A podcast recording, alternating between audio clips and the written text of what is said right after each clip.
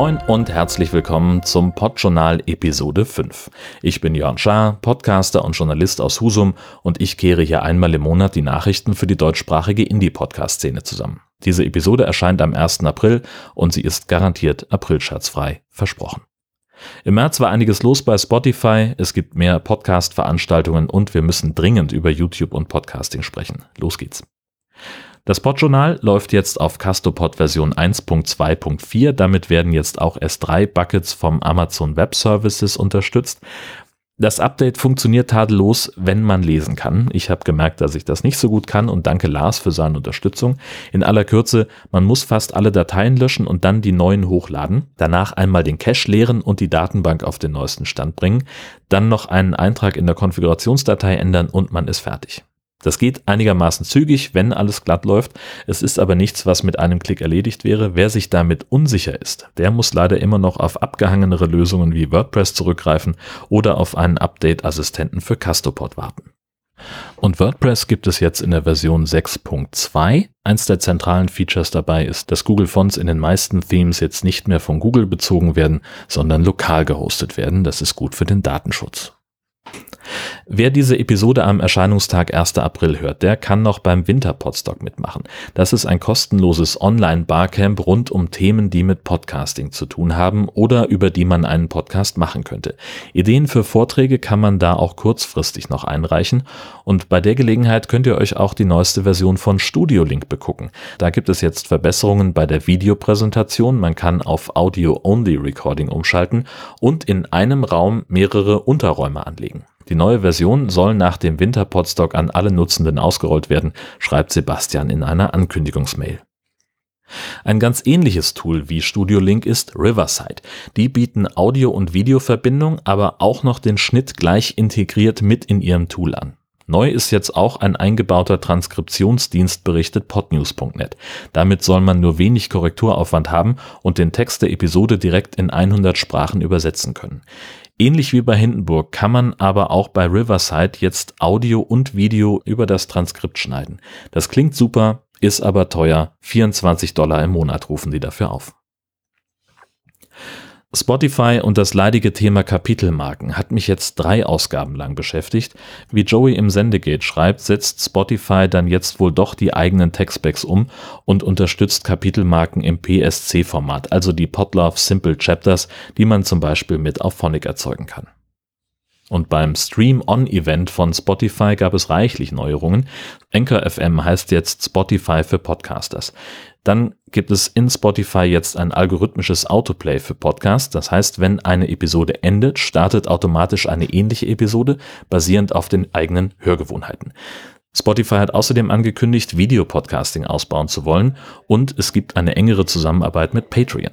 Wer Premium-Content über Patreon verteilt, der kann das jetzt auch ohne Umwege direkt in Spotify tun. Außerdem kann man jetzt Abstimmungen und Kommentare in Spotify ermöglichen.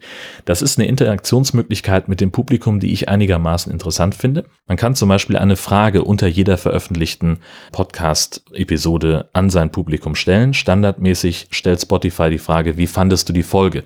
Man kann aber auch eigene Fragen formulieren und man kann dieses Feature auch abschalten. Ja. Die Antworten darauf sind so lange privat, bis man sie selbst aktiv veröffentlicht. Zusätzlich gibt es auch Umfragen. Das ist eine nette Möglichkeit zum Community Building auf Spotify wenn man denn Lust hat auf die Moderation noch einer weiteren Plattform neben Blog und diversen Social-Media-Kanälen. Und natürlich zementiert man sich und seine Produktion damit noch mehr in Spotify ein. Offene Standards mag ich ja viel, viel lieber als das. Und da gibt es jetzt eine Initiative zu. Ein Podcast ist nur dann ein Podcast, wenn er einen RSS-Feed hat. Das ist ein beliebter Spruch in der Indie-Szene und da bin ich inhaltlich auch komplett dabei. Und das Schöne ist, das dachte sich jetzt kürzlich auch eine Gruppe von Menschen aus der US-Podcast-Industrie. Chefs und Chefinnen von Hosting-Firmen haben sich zum Podcast Standards Project zusammengeschlossen. Die setzen jetzt also auf den Ergänzungen auf, die Apple damals mit iTunes zum RSS-Standard hinzugefügt hat und auf dem, was aus der Podcasting 2.0 Bewegung dazu kam. Ich persönlich mag, was die alles so schreiben über Open Podcasting, offene Standards und warum das besser für alle ist als Datensilos wie Spotify oder YouTube. Den Link zum Mission Statement gibt es in den Show Notes auf podjournal.de. So, und Stichwort YouTube. Die haben jetzt ihr Podcast-Gedöns weltweit ausgerollt. Seit ein paar Wochen kann man Podcasts zu einer Playlist hinzufügen. Ja, und das ist es dann im Wesentlichen auch schon. Es gibt ein paar Verbesserungen in den Statistiken, ja, aber alles in allem möchte ich das unterschreiben, was Steffen von podcast.de darüber geschrieben hat. Ich zitiere mal. Insgesamt wirkt es so, als habe YouTube zwar den Grundstein für eine Podcast-Integration gelegt, letztendlich jedoch ein halbfertiges Produkt veröffentlicht. Podcasts auf YouTube sind deshalb nach wie vor kaum etwas anderes als Playlists von Videos und die gab es ja auch bisher schon. Ob und wann sich das ändert, ist aktuell ungewiss, schreibt Steffen und das deckt sich mit meinem Gefühl. Fehlende RSS-Integration, kaum Möglichkeiten zur Automatisierung, da ist noch eine Menge Luft nach oben. Podigy und 7-One Audio haben ein gemeinsames Vermarktungsnetzwerk gegründet. Damit sollen auch kleine und mittlere Podcasts ihre Inhalte monetarisieren können. Wobei klein und mittel bei denen bei einer Reichweite von 50.000 Downloads im Monat anfängt. Das ist weder klein noch mittel. Das Ganze soll automatisiert stattfinden, also man teilt seinen Podcast einmal in eine Kategorie ein, definiert seine Zielgruppe und legt dann pro Episode fest, an welcher Stelle Werbung eingebaut werden soll. Die Werbung wird dann zentral ausgeliefert und wird zwar von professionellen Sprechern produziert, soll aber nicht nach klassischer Radiowerbung, sondern locker und gesprächig klingen. Und in Zukunft soll die Marke von 50.000 Downloads auch weiter sinken, damit noch mehr Podcastende ihre Inhalte mit Werbung füllen können. Ich verlinke dazu eine Pressemitteilung, die auf radiowoche.de erschienen ist. Und eine Stellenanzeige von Podigy verlinke ich auch noch, denn die suchen gerade jemanden für den Kundensupport in Berlin oder remote von irgendwo in Europa. Rephonic hat ein paar Hinweise veröffentlicht, wie Podcastende durch Kollaborationen Reichweite aufbauen können. Da sind ein paar Ideen dabei, die ich jetzt als Allgemeinwissen bezeichnen würde, die aber vielleicht dem einen oder der anderen helfen können. Im Wesentlichen sucht ihr jemand mit einem ähnlichen Thema und dann macht gemeinsam was zusammen. Also gegenseitige Gastauftritte, Crossover-Episoden oder sogar zeitlich begrenzte Takeovers des gesamten Podcasts.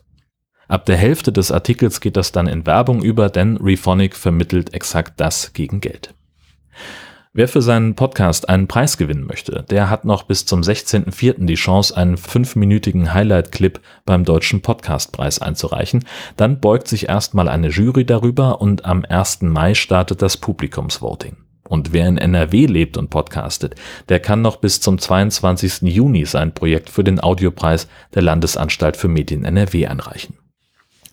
Ein Veranstaltungstipp habe ich noch oder besser ein Save the Date für das Ganzohr 2023. Das ist ein regelmäßiges Treffen von WissenschaftspodcasterInnen und findet seit zehn Jahren beinahe jährlich an wechselnden Orten in Deutschland und Österreich statt. Dieses Jahr auf dem Campus der TU Berlin am Wochenende 3. 4. Juni. Links zu allen Themen gibt es wie immer auf podjournal.de. Dort gibt es auch alle Kontaktmöglichkeiten, wie mich Feedback, Kritik oder Themenvorschläge erreichen. Kann ich aber auch einfach schnell sagen. Ich bin auf Mastodon und Twitter, heiße dort Schasen. Du kannst das Podjournal im Fediverse anschreiben oder mir eine E-Mail schicken an redaktion.podjournal.de.